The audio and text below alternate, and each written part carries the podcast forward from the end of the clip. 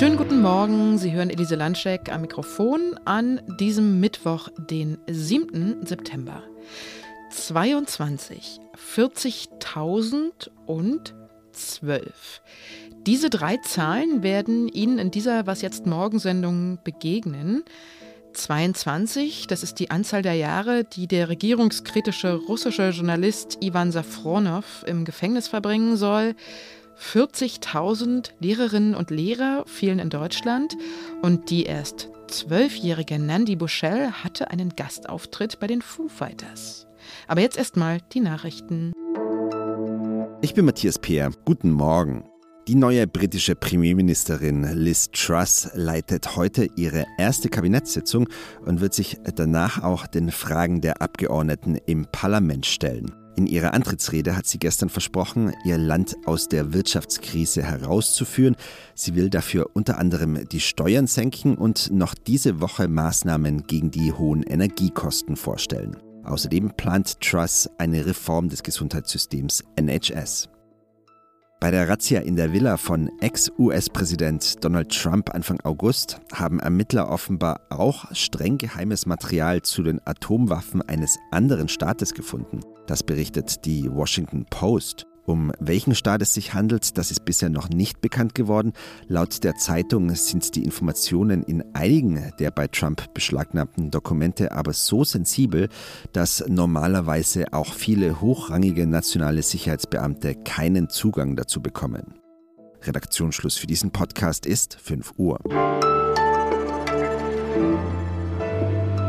Das Urteil lautete Hochverrat.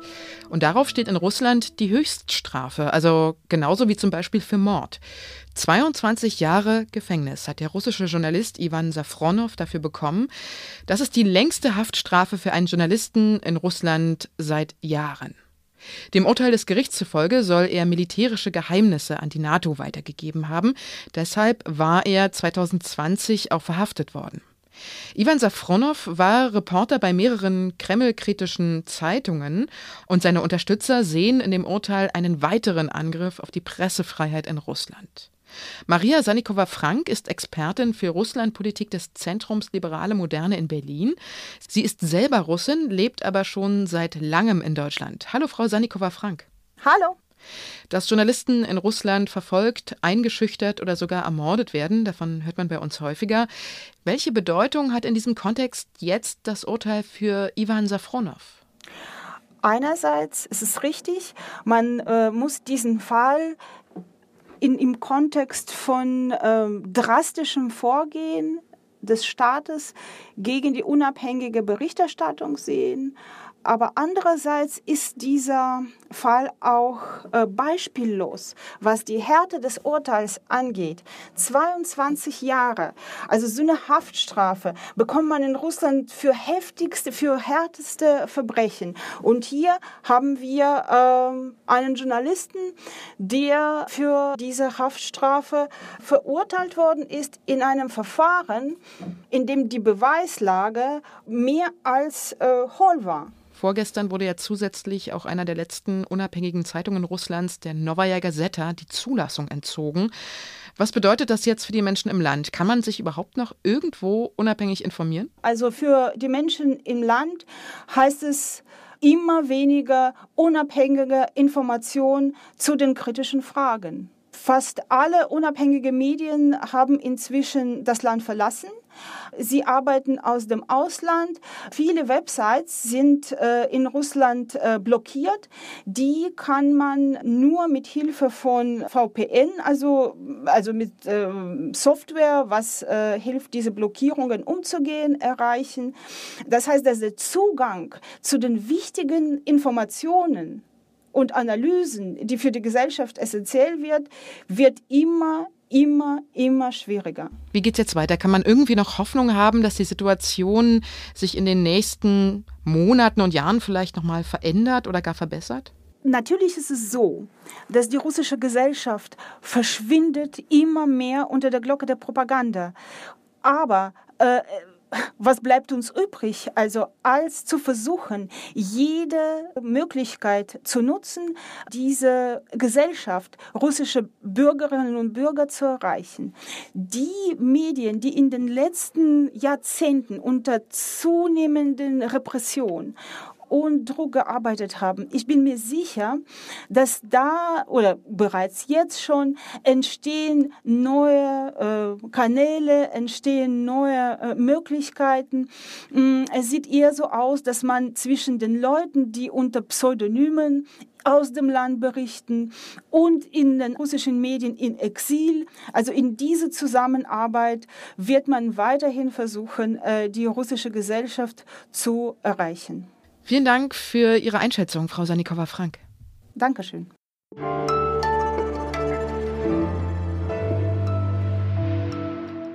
Und sonst so?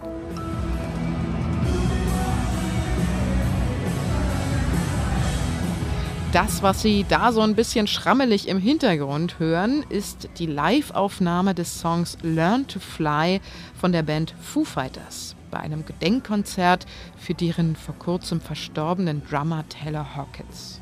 Und bei diesem Konzert nahmen verschiedene Gastmusikerinnen und Gastmusiker die Position von Hawkins ein.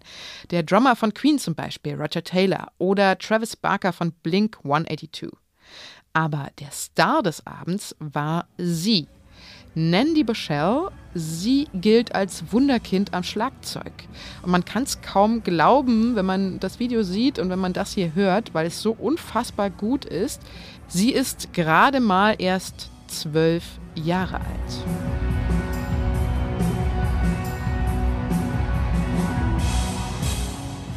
Ganz selbstbewusst sitzt sie da hinterm Schlagzeug in der riesigen Londoner Wembley Arena und klar, sie hatte auch schon so ein bisschen Übung. Nanny Boschel spielte nämlich schon mit Lenny Kravitz. Da war sie neun Jahre alt. Und seitdem ist sie auch so eine Art Internetstar. 800.000 Follower hat sie inzwischen bei Instagram. Und wenn sie so weitermacht, dann ist sie in ein paar Jahren ziemlich sicher eine der berühmtesten Schlagzeugerinnen der Welt. In vielen Bundesländern ist die Schule wieder losgegangen, theoretisch zumindest. Denn viele Unterrichtsstunden fallen einfach aus, wenn zum Beispiel eine Lehrerin krank ist und niemand da, der für sie einspringen kann. Es gibt einfach zu wenige Lehrer in Deutschland. Der Deutsche Lehrerverband schätzt, dass zu Beginn des neuen Schuljahres bis zu 40.000 Lehrer fehlen.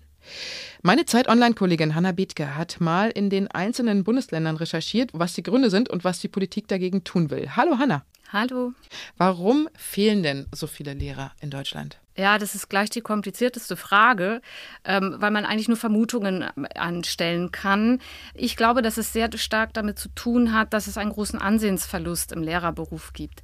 Es, die haben längst nicht mehr die Autorität wie früher und die Schulen haben nach und nach einen immer schlechteren Ruf bekommen. Das heißt, da fehlt ein bisschen der Anreiz, so viel Arbeit sich aufzubürden und dann noch als, als fauler Lehrer womöglich äh, beschimpft zu werden. Das ist ein, glaube ich, ein, ein starkes Motiv dabei dabei, aber es lässt sich nicht gut empirisch belegen. Also es sind nur Vermutungen, die man dann aufgrund der langen Entwicklung so anstellen kann.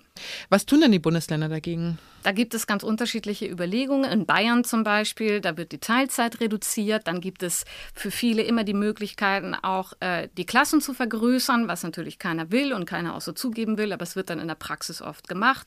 In Sachsen-Anhalt wird jetzt gerade eine Vier-Tage-Schulwoche getestet, angeblich nicht als Reaktion auf diesen Lehrermangel. Also so wird das nicht offiziell verlautbart, aber es wird doch auch gemacht. Es werden die Hürden herabgesenkt für Quereinsteiger, also das man schneller entfristet wird als Lehrer. Es werden zusätzliche Lernangebote gestrichen. Also es, es gibt schon Möglichkeiten, aber all das ist nicht auf die Dauer zufriedenstellend. Mhm. Das heißt, man müsste aber trotzdem eigentlich insgesamt den Lehrberuf attraktiver machen, schon im Studium, oder? Und das gilt eigentlich für alle Bundesländer.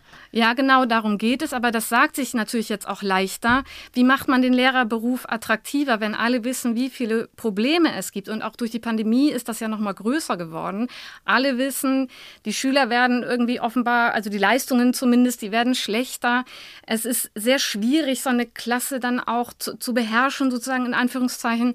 Und das, das scheuen einfach viele diese Aufgabe. Ich glaube, das hängt ein bisschen mit einer gewandelten Arbeitsmoral auch zusammen. Mhm. Hast du sonst noch Unterschiede zwischen den Bundesländern festgestellt bei deiner Recherche? Ja, äh, also zum Beispiel Schleswig-Holstein, da läuft es offenbar sehr gut. Äh, da bekam ich die Rückmeldung, dass fast 99 Prozent der Lehrerstellen besetzt sind.